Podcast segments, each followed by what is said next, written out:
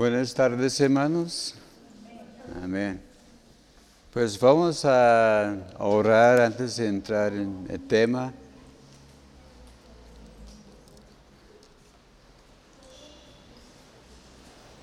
Nuestro tema en esta tarde va a ser libres para ser siervos para todos. Amén. Antes decía el, hermano y otros pastores, a ver, ¿cuántos son siervos? Y amén. sí, somos, somos siervos, ¿verdad? hay, hay, que ver cuál es la definición de, de un siervo. Es uno que está disponible a está disponible para las demás personas. Amén. Señor, gracias te damos por tu palabra en esta tarde. Gracias, Señor, por esta meditación en tu palabra. Te pedimos que nos guíes, Señor. Gracias, Señor, por darnos, oídos para oír, un corazón dispuesto para recibir, Señor. Gracias también por guiar mis palabras, Señor, mis pensamientos. Gracias por ungir mis labios y que pueda llegar, Señor, esa palabra eh, con poder en la vida de los oyentes, en nombre de Cristo Jesús. Amén. Gracias a Dios. Pues vamos a seguir con nuestro estudio de 1 de Corintios capítulo 9 y vamos a estar en, los versículos 19 en, adelante. Vemos que a través de nuestro estudio de Corintios, Pablo estaba tratando de muchos temas, muchos problemas que había en la iglesia, dudas que ellos tenían y vemos que es como cualquier iglesia, cualquier iglesia tiene problemas, ¿verdad? Así que si uno dice que yo quiero ser pastor de una iglesia, pero no quiero que haya problemas, entonces te, te equivocaste en el llamamiento, ¿verdad? Porque siempre tratando con personas va a haber dificultades. Ah, pues, así es la vida, aunque que no queremos, ¿verdad? Porque somos diferentes, cada quien tiene sus trasfondos, su modo de ver las cosas. Pero vemos ahora, ya entrando en el capítulo 9, ya, ya vimos que Allá en, el capítulo 7 vimos sobre el, matrimonio y dificultades, problemas y cosas que enfrentan en el matrimonio. En el capítulo 8 vimos acerca de la pregunta, las dudas de las cosas sacrificadas a ídolos. La semana pasada el pastor Obedes nos estaba hablando sobre los derechos de un apóstol. Y, vemos que Pablo era un apóstol, ¿verdad? No fue autonombrado, pero fue reconocido como apóstol por su modo de, de vivir, su ministerio, su forma de establecer iglesias.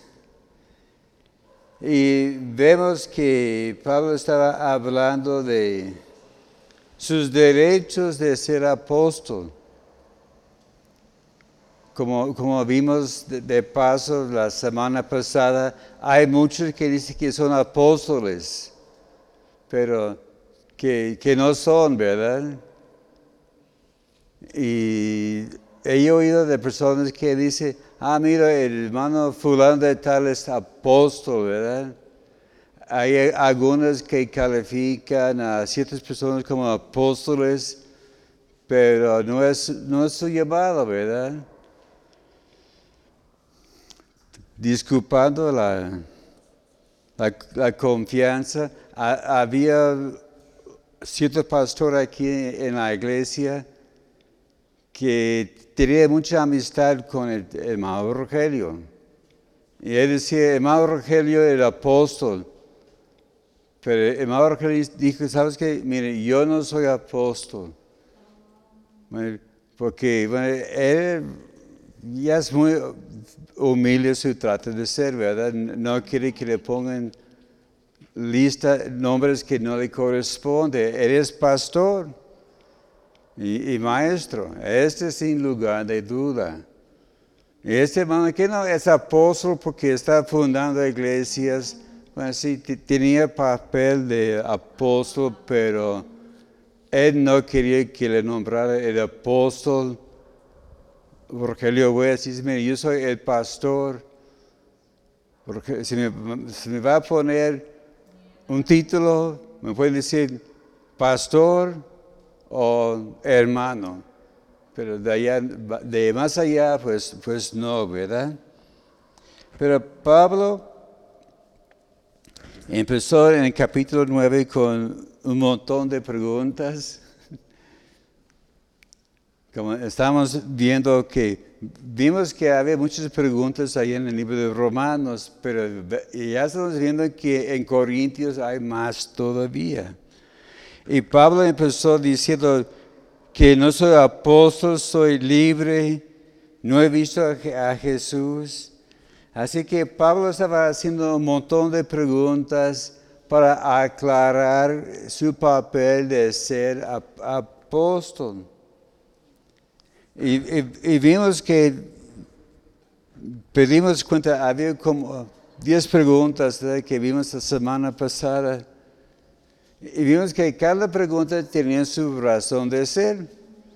Pablo no hacía preguntas para hacer preguntas, él quería que la gente se viera y se diera cuenta de algo. Pero la pregunta más importante es que él tenía llamado de ser apóstol. Vemos en todas las epístolas, dice Pablo, apóstol de Jesucristo a la iglesia en tal y tal lugar, ¿verdad? Eh, era como su, su credencial.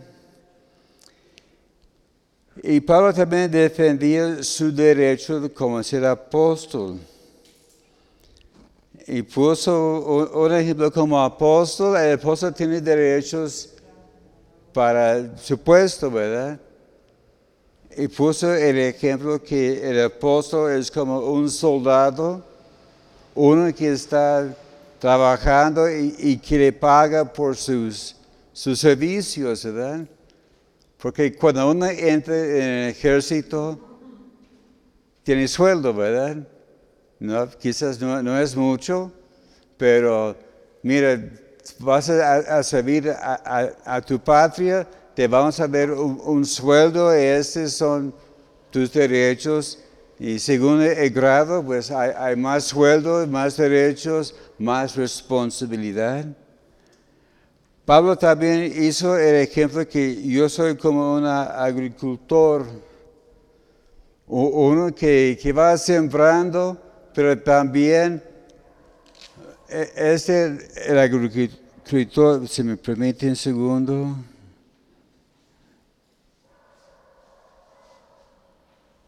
Apagado. El agricultor tiene derecho de sus cosechas, ¿verdad? Porque él está ya sudando, sembrando y preparando la tierra y el abono y todo lo que hace. El, agricultor quita su porcentaje para su propio sustento, ¿verdad? Porque de allá viene la semilla para el siguiente cosecha.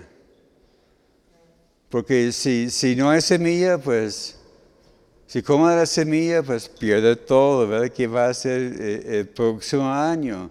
Así que el agricultor, su derecho es tener parte para su sustento y también para seguir trabajando. También como un ganadero, puso a ejemplo los que cuidan ovejas. Porque los que cuidan ovejas, ellos tienen derecho de la lana, ¿verdad? La leche. Hay algunos que tienen su ganado que se dedican a, a las vacas lecheras, ¿verdad? Y ellos también pues, tienen su porcentaje. Mi, mi derecho es de tanto porcentaje de la leche, ¿verdad? Como mi papá era ganadero, pero él criaba ganado para, para engorda, ¿verdad? Y sí, de vez en cuando, pues, vendía y compraba otros, pero de vez en cuando dije, ¿sabes qué? Este me gusta para, para guardarlo, ¿verdad? Y pues de allá, pues, tenía para sustento de, la carne, ¿verdad?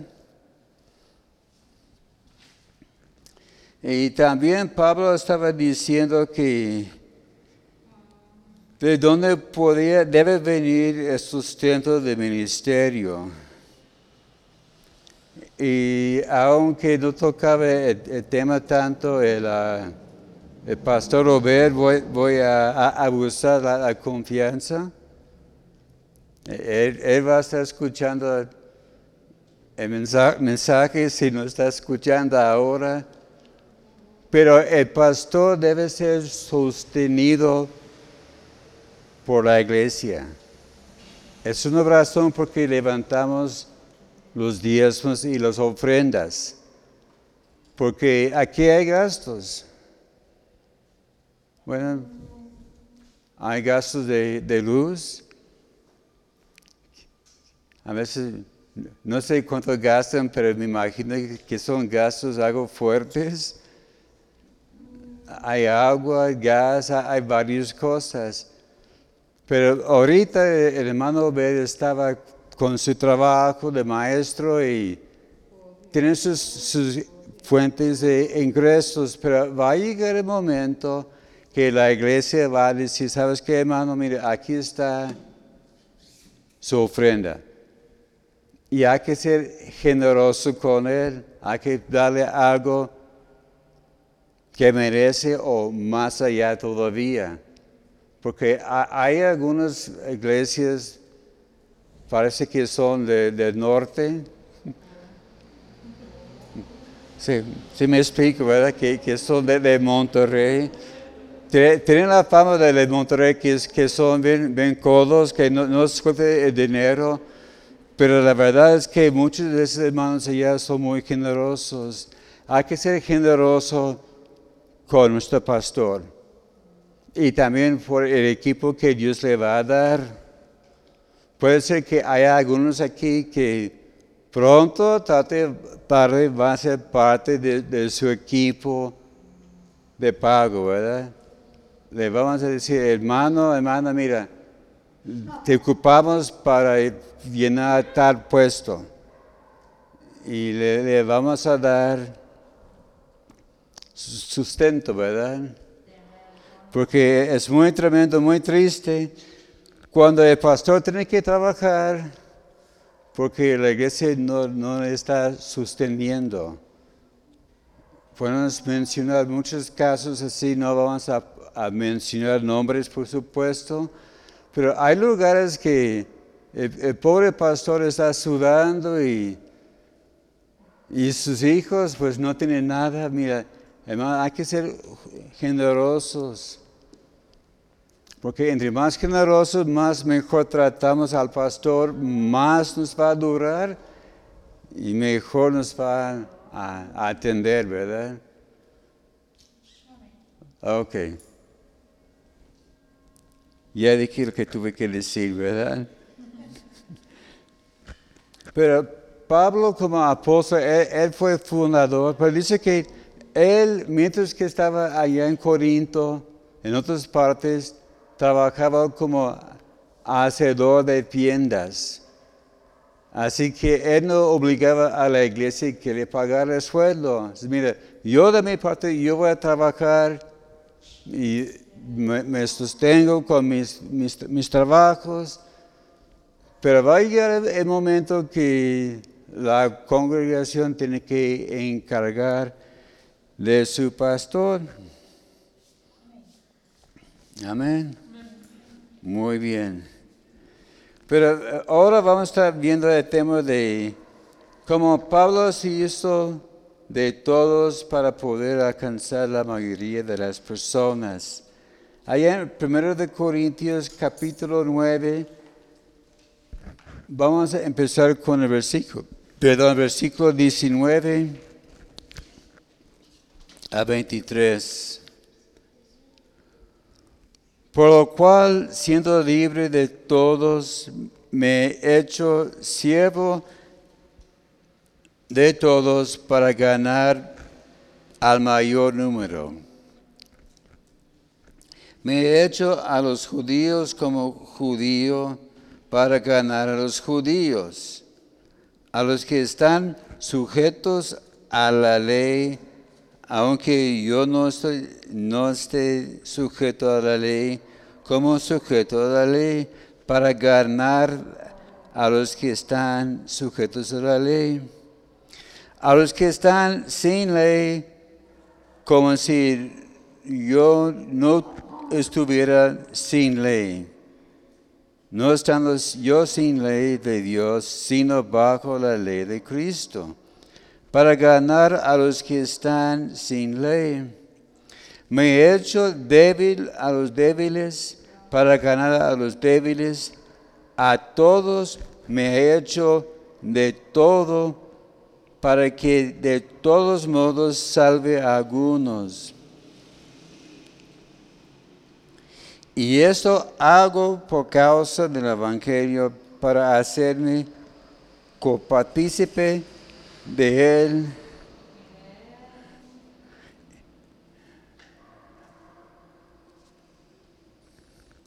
Ok. Pablo estaba haciendo que era muy flexible en su modo de ser. Dice que siendo libre de todos, se hizo siervo. Así que Pablo reconoció bien la libertad que tenía en Cristo Jesús. Y él sabía muy bien que Cristo lo había hecho libre. También él pudo haber reclamado sus derechos como hijo de Dios. Como él pudo haber dicho, mira, ya sabes que yo soy el gran apóstol, el gran siervo de Dios, y yo quiero que cuando trenen los dedos que brincan. Pero no, esa no fue su actitud. Pero él tomó la actitud de ser siervo. El siervo es alguien que no tiene derechos, ¿verdad? No puede reclamar que, que me debe tal y tal cosa. Pero su motivo era para alcanzar la mayoría de la gente. Y la meta de Pablo era vivir de tal forma que podía alcanzar a muchos. él quiere ser dispuesto, abierto para poder tener contacto con las personas. Y a veces nosotros pensamos que no, ya, ya, soy creyente yo no, no, me trato con el mundo. Este nos limita mucho, nos cierra muchas oportunidades que vamos a estar viendo ahorita, ¿verdad? Debemos ser dispuestos de ser amigos de todo el mundo, ¿verdad? Como tengo, tenemos un, vecino que recién mudada a la casa, era esas fechas, el 16 de septiembre, y me invitó a su casa para una copa. Y le dije, mira, nosotros celebramos la libertad que tenemos en Cristo Jesús. No soy mexicano, pero vivo como mexicano, ¿verdad? Yo, canto el himno, nacional hago honores a, a la, a la bandera, escucho los, los gritos que hacen los, los líderes de la nación, pero yo no tomo, si me disculpe, ¿verdad? Y no mantenemos la amistad, pues, pues mejor que nada, ¿verdad? Que no, me, me dio mi sinceridad, mi franqueza. Y no, seguimos platicando y ya no me invita a, las copas, ¿verdad? Pero platicamos y compartimos cosas. A veces me, me piden consejos y le, le damos, ¿verdad? Pero en esta sección vemos que hay, hay una paradoja. Esa es una expresión aparentemente contrario a la lógica, ¿verdad? Como dijo Pablo, somos libres y a la vez esclavos. Y hoy se contradice, ¿cómo es que eres libre? pero a la vez él es esclavo. En Romanos capítulo 8,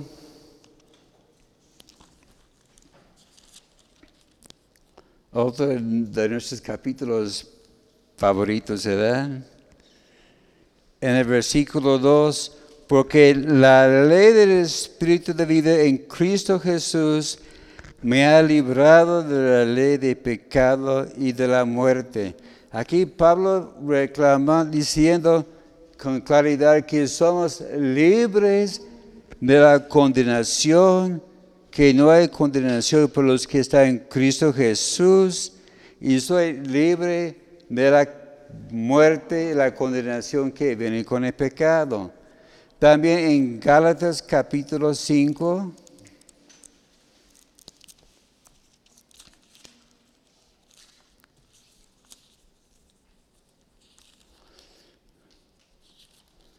Otro capítulo hermoso. Verso 1. Estad pues firmes en la libertad con que Cristo nos hizo libres y no estéis otra vez sujetos al yugo de la esclavitud. Pablo está diciendo a los de, de Galacia que somos libres y que no debemos estar esclavizados, encadenados otra vez a pecado. Pero a la vez somos esclavos de Cristo, como vimos hace algunas uh, semanas en 1 de Corintios 7, 22. Porque el que el Señor fue llamado siendo esclavo, Liberto es del Señor. Asimismo, el que fue llamado siendo libre, esclavo es de Cristo. Así que parece que hay una contradicción allá, ¿verdad?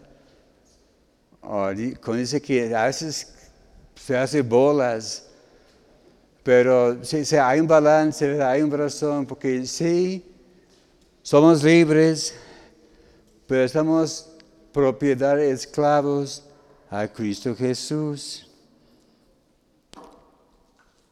Y hay que recordar que nuestra libertad vino con un precio, con la, sangre de Cristo Jesús. había un pastor que tuvo un dicho, no recuerdo exactamente cómo va, pero habla de que... Ah, Cuesta más ser libre que ser esclavo, ¿verdad? Sí, e, es fácil ser un esclavo, pero hay más responsabilidad siendo libre, ¿verdad? Y somos responsables por la libertad, que tenemos.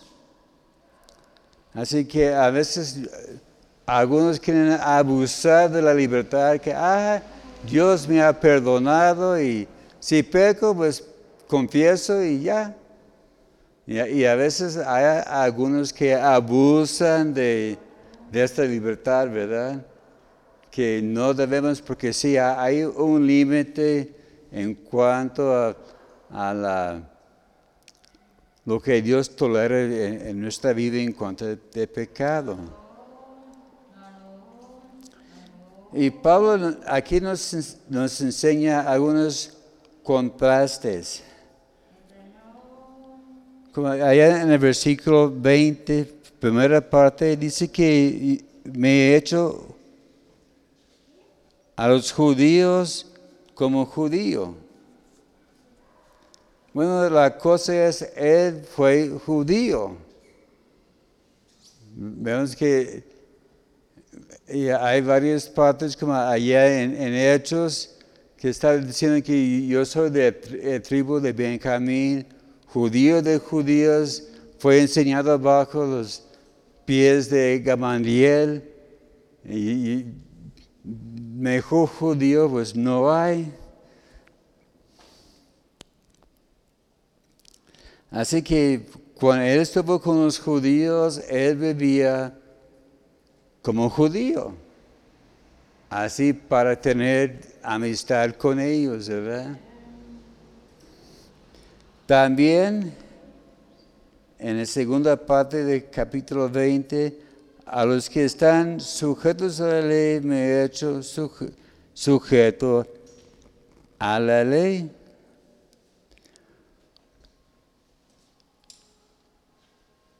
Él aclaró que yo no esté sujeto a la ley, pero él permitía esta libertad en su vida para ganar y guardar amistad con aquellos que eran fanáticos de guardar la ley.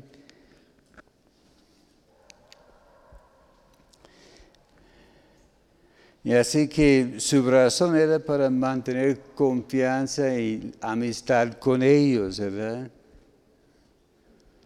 Porque como el caso de nuestro vecino, yo puedo haber dicho, ¿sabes qué? Yo no soy alcohólico.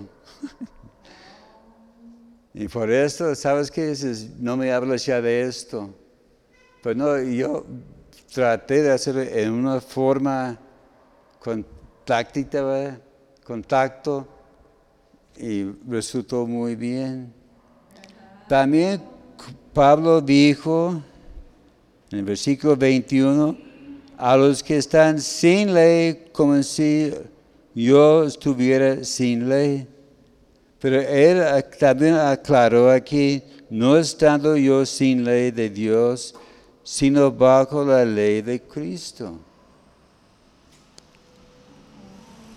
Así Pablo así está diciendo, no estoy diciendo que no vivo sin ley. Sí, yo tengo mis reglamentos, mis convicciones, pero no voy a dejar que se impide guardar amistad por aquellos que, que no tienen ley. También Pablo dijo en el, en versículo 22, me he hecho débil a los débiles e, este ya, ya vimos en el capítulo 8. Dice, Pablo dijo, ¿sabes que Yo como de todo. Pero si a comer carne ofende a, mi hermano, no le voy a comer. Así, que me hago débil para poder alcanzar a los débiles. Porque algunos dicen, no sabes qué, para mí todo es lícito, a mí no me importa lo que dicen los demás. Y ofende, ¿verdad? Y, cierra la puerta para alcanzar a, aquellas personas.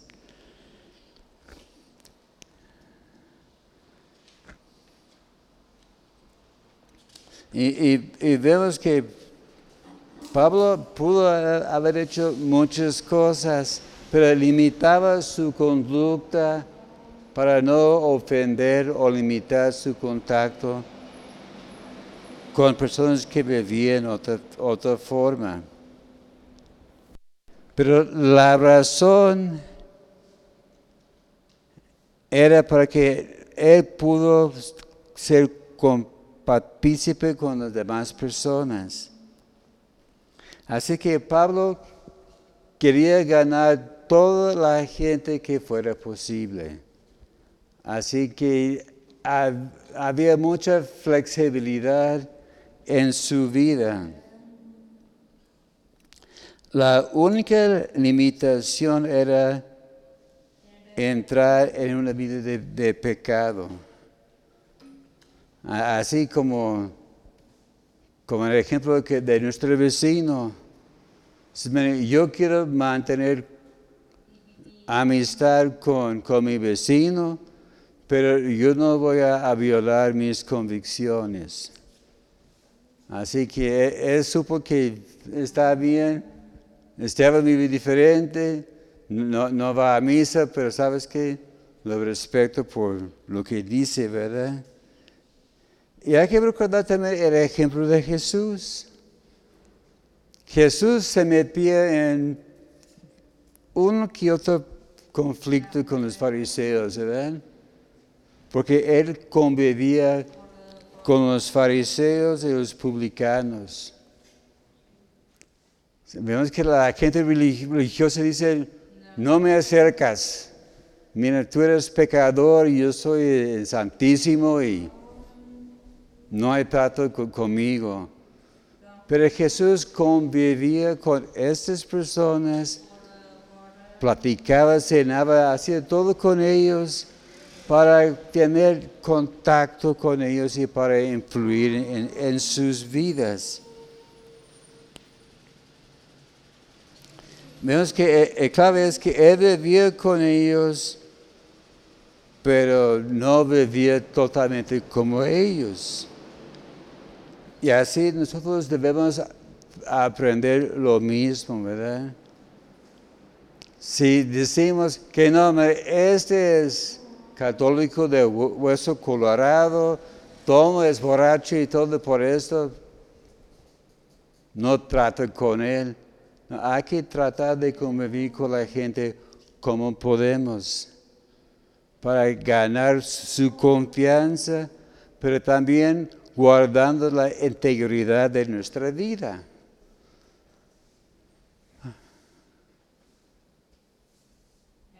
¿Me explico? Ok. No se han hecho bolas, ¿verdad? Muy bien. Así como, como dice el pastor, ¿Están conmigo todavía? Muy bien. Vemos en los versículos 24 y 25, allá de 1 de Corintios 9, no saben que los que corren en el estadio, todos a la verdad corren, pero uno solo se lleva el premio. Corred de tal manera que lo tengáis. Todo aquel que lucha de todo se abstiene. Ellos a la verdad para recibir una corona corruptible, pero nosotros una incorruptible. Aquí Pablo estaba usando un ejemplo de la disciplina física como una necesidad en la disciplina espiritual. Vemos que en aquel entonces en las competencias había un solo ganador. Como en los últimos Juegos Olímpicos, siempre ha sido tres medallas, ¿verdad? De oro, de plata y de bronce. Y tristemente México ganó muchos del cuarto lugar, ¿verdad? ¿Se recuerda?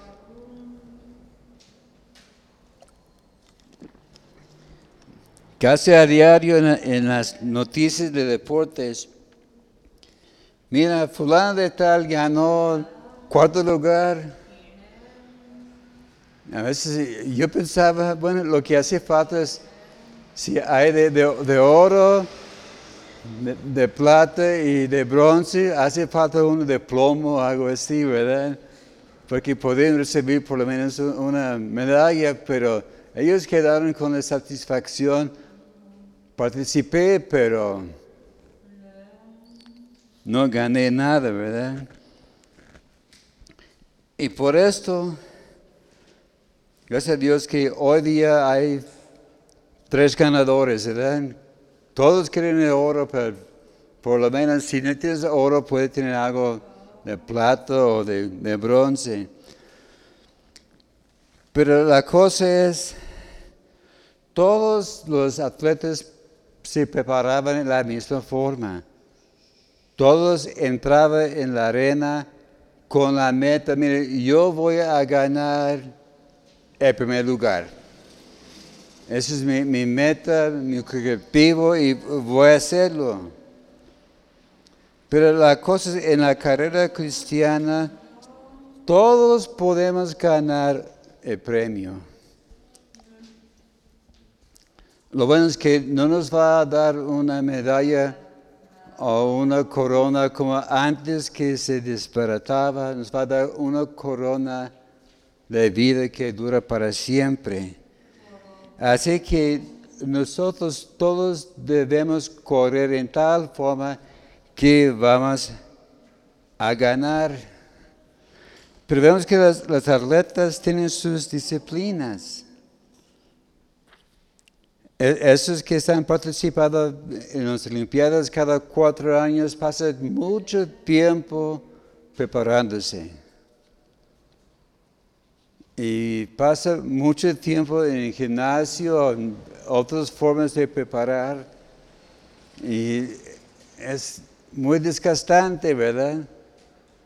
Pero ¿crees que ellos piensan, valió la pena mi sacrificio porque gané? Pues claro que sí, ¿verdad? Que a veces e, ellos limitan mucho lo que, lo que comen. E, ellos no van a la esquina cada día para comprar su, su gansito y su refresco o, comen cualquier cosa, limita sus, sus costumbres, ¿verdad? Muy poco. Nadie va a, a buffet para ver quién puede comer más. No, ellos hasta la dieta y la cantidad que comen bien controlada, ¿verdad? ¿Por qué? Porque ellos quieren ganar. También los atletas espirituales también tenemos nuestras disciplinas. Primero, resistiendo las tentaciones. Nuestra segunda disciplina sería orando. Porque si, si no hay oración, pues no hay poder, ¿verdad? La tercera disciplina es estudiando la palabra. A diario debemos estar estudiando la palabra de Dios. Debemos tener un tiempo especial. Mire, a tales horas voy a, voy a leer, ¿verdad? Que, que, no me hablen, ¿verdad? Y requiere disciplina. Como en, en mi caso, casi siempre leo en la mañana temprano. Como hoy me levanté un poquito tarde, pero leí mi Biblia, un poquito después de costumbre, pero leí mi Biblia, ¿verdad? Ya, ya es parte de la rutina. Y, y si espero hasta la noche, a veces me descontrola, ¿verdad?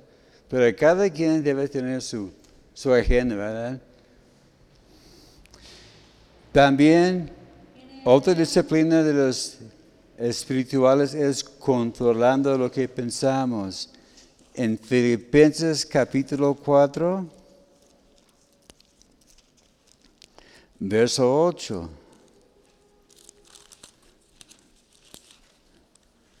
Si tiene alguna duda sobre de qué puede estar pensando, aquí hay una guía.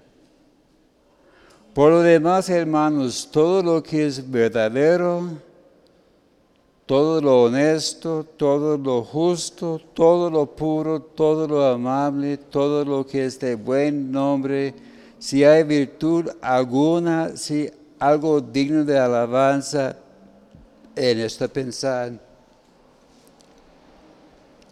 Así deben ser las calificaciones de, de qué vos estás pensando. Y si no cabe aquí en, en esta área, no piensen en aquellas cosas. Porque ahí está el campo de batalla. El campo de batalla es nuestra mente y el premio es nuestro corazón. Por eso hay que controlar mucho lo que pensamos, lo que estamos escuchando. Pues a veces no nos conviene escuchar cualquier clase de música, ¿verdad? Porque hay, hay letras hoy día que son horribles. Como he oído eh, eh, esos cantos nuevos de, rap y cosas que están diciendo, y muchos ni siquiera saben lo que está diciendo. Y hoy, ¿sabes que Está echando maquererías y medio allá.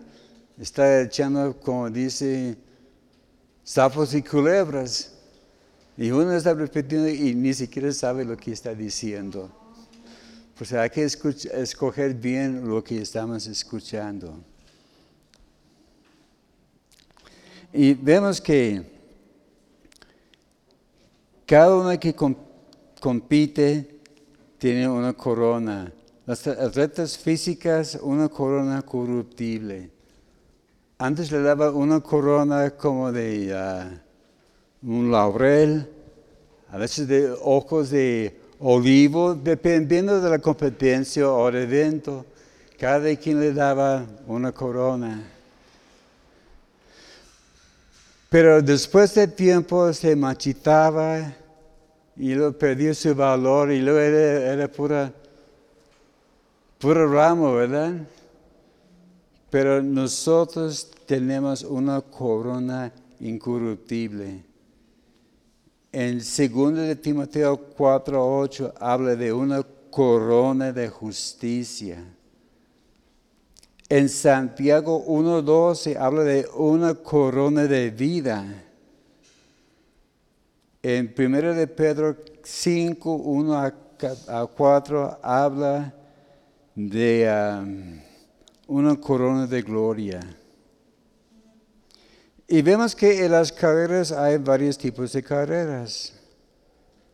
Hay una carrera de, como de los 100 metros. ¿Cuántos pueden correr 100 metros? Como de, es como de, aquí al, liceo más o menos. Pero lo, puedes hacer en, en 10 segundos. bueno. Bueno. Sí, pero hay unos que tienen rápido 100 metros y llega. Hay carreras de, de una milla que son como de 1600 metros. Yo, de joven yo era mejor para carreras así de media distancia. Así que yo, tenía una resistencia pues, más o menos fuerte.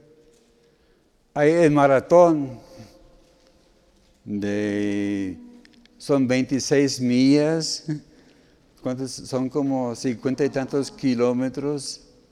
Esto es más fuerte, ¿verdad?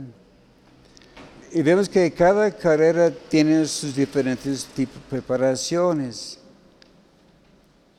En la tierra entonces, en las competencias, había un solo ganador. Lo importante es terminar la carrera que tenemos delante de nosotros. Como recuerdo cuando estaba allá en la prepa, tenía yo 16, 17 años, y, nos hacían tareas, vamos a hacer competencias así, uno contra uno. Y estaba viendo a mis compañeros y, vi allá a un joven chaparrito, medio gordito. Y, sí, yo tenía amistad con, con este, esta persona. Y yo pensé que no, con él yo puedo. me ganó, me arrolló. Porque se puso allá en el punto de partida y ¡pum! Y, sus piernas como pistones. Dices, ¿cómo se puede correr tan rápido? Y digo, ya que se gana él, ¿verdad? Porque él estaba entrenado para ese tipo de competencia, él siempre lo hacía. Y yo de corta distancia, pues no pude, ¿verdad? También Pablo estaba hablando en cuanto a los que luchan, los luchadores. Y no es la lucha como, ah, la lucha libre, que este es, mi propia opinión es, es ¿verdad? Pero la, lucha olímpica es más, fuerte, más serio, muestra de, fuerza, de dominar al oponente. Pero la, cosa es, los luchadores también tienen sus dietas, sus disciplinas, sus preparaciones. y vemos que cada una de sus disciplinas tiene su razón y su propósito. Pero sobre todo hay que mantener el enfoque en la carrera que Dios nos ha puesto. Para terminar en los versículos 26 a 27 habla de la importancia de sujetar la carne. Primero de Corintios 9, 26, 27. Así que yo de esta manera corro, no como a la aventura que está, de esta manera peleo, no como quien golpea al aire, sino golpeo mi cuerpo y lo pongo en servidumbre, no sea que habiendo sido heredado para otros, yo mismo venga a ser eliminado. Así que Pablo corría con un propósito. Él no corría pues, para correr, él tuvo una razón y se preparaba. Él tenía en mente, es lo que voy a hacer. Es como en el maratón, es muy largo la carrera, y los corredores preparan mucho tiempo y ellos se paran, mira, en ese tramo voy a correr de tal forma y por acá voy a cambiar mi estrategia. Como la, la maratona aquí en Guadalajara va por todos lados, hay subidas y bajadas, hay partes planos. Y cada partícipe ya tiene plan, mire, ese es mi plan para ganar esa carrera. Así también nosotros debemos tener en mente cómo lo vamos a hacer. Hay que preparar en una forma como si fuera una carrera corta. Y pero también listos para camino largo, ¿verdad? Hay algunos que terminan su carrera rapidísimos como eh, el hermano Daniel, él trabajaba duro, duro, duro. Y cuando él llegaba aquí nos daba miedo porque nos ponía a trabajar duros también. Corría como loco, yendo por todos lados. Murió a los 59 años. Rápido. Y como he dicho, yo voy a lo largo. Yo estoy en un maratón. Todavía me, queda otros, primero Dios, 20 años, pero estoy preparándome para alcanzar la meta que Dios me ha dado. Y Pablo estaba diciendo aquí que no corría a la aventura. Habla de tener certidumbre en la, Biblia de las Américas dice, corro no como sin tener meta, Yo voy corriendo, pero yo sé a dónde voy y cuál es mi meta. En la Reina Valera antigua dice, no como a cosa incierta. Así, enfocada, ¿verdad? En la, la Biblia Dios habla hoy, dice, no corro a ciegas. Mire, yo sé a, a dónde voy, cómo voy a llegar y estoy concentrando en esta meta. En la Biblia de- para todos, no corro sin una meta.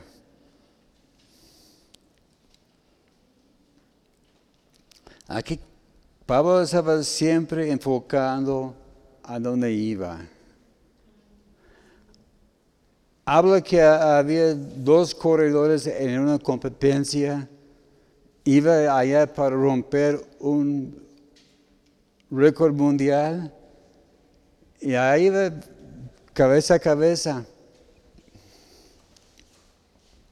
Pero de repente el, que se ponía iba a ganar, miró atrás y el otro le pasó. Se distrajo por una fracción de segundos. Y porque se distrajo, o sea, a ver dónde está fulano, y fulano le pasó y ganó. El otro, ay, híjoles, ¿por qué me distraje? A veces también nosotros por una distracción perdimos la, la carrera, ¿verdad? También Pablo puso el ejemplo de un boxeador. Así, el, el boxeador se prepara, a veces golpeándose, tienen sus eh, entrenadores, sus compañeros, está ah, boxeando así sombras, preparándose, pero prepara su, su cuerpo para recibir los golpes. Porque yo, he visto algunas competencias de, de, de box, es una cosa bien tremenda, ¿verdad? Recuerdo de, joven viendo las competencias de, peso completo, no, y e- esos se golpean de, pero en serio. Y había muchos que han muerto en esas competencias, ¿verdad? Por un golpe a la cabeza o, algo así. Pero vemos que también debemos prepararnos en una forma legítima. Así que en los eventos deportistas hay que seguir las reglas. No es nomás meter allá a ver qué hago. Hay reglas que uno tiene que seguir. Recuerdo que estuve en, ah, no sé si estuve saliendo de la, la secundaria o ya entrando en la prepa, tuvimos nuestra clase de gimnasia.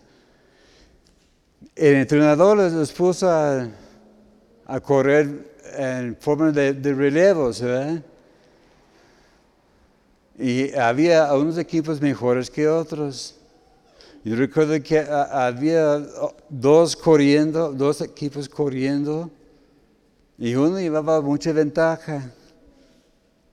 Y el que iba atrás agarró la estafeta y lo aventó a su compañero más adelante, así para ganar ventaja, ¿verdad? Y descalificado, porque la estafeta se pasa de mano a mano, ¿verdad? Y que está enfrente empieza a correr y lo agarra así. Pero si lo avienta a su compañero que está a como 40 metros enfrente y él lo, lo agarra, no es legítimo, ¿verdad? Así, nosotros también debemos hacer las cosas correctas en una forma legítima, ¿verdad? También en cuanto a los deportistas, hay algunos que han usado drogas, otras cosas. y quedan descalificados. Porque cada deporte tiene su salón de fama, ¿verdad? De más sobresaliente en, su deporte. Y me pienso mucho en estos días de los uh, beisbolistas que usan los uh, esteroides, ¿verdad? Se hacen muy fuertes, hacen tranza. Y digo, ¿sabes qué? Este, aunque pegó más la pelota, está descalificado porque hizo tranza.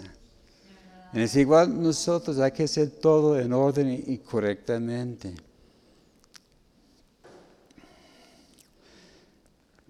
En, en, cuanto aquí Pablo estaba diciendo que yo pongo en servidumbre a mi cuerpo para no ser eliminado.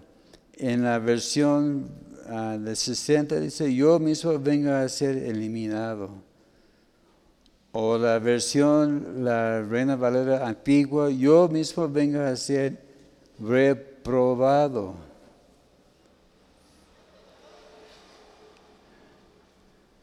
O en la lengua actual dice que no lucho sin un propósito habla de hacer las cosas en una forma correcta y legítima.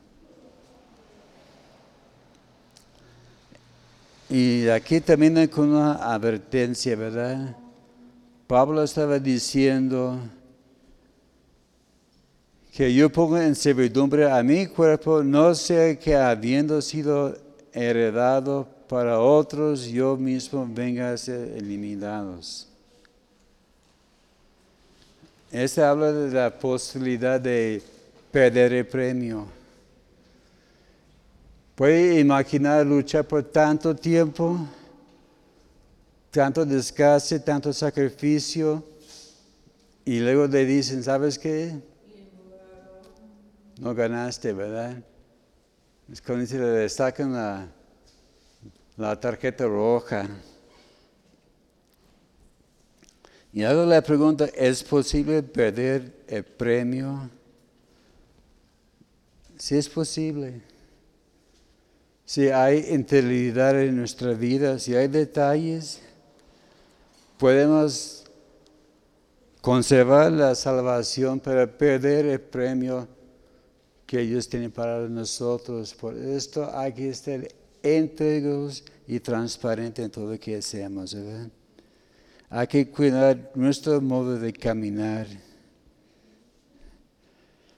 Porque a través de los, años yo he visto, he oído de, de muchos siervos de Dios, hombres, mujeres que Dios ha usado mucho, pero por un descuido perdió su testimonio.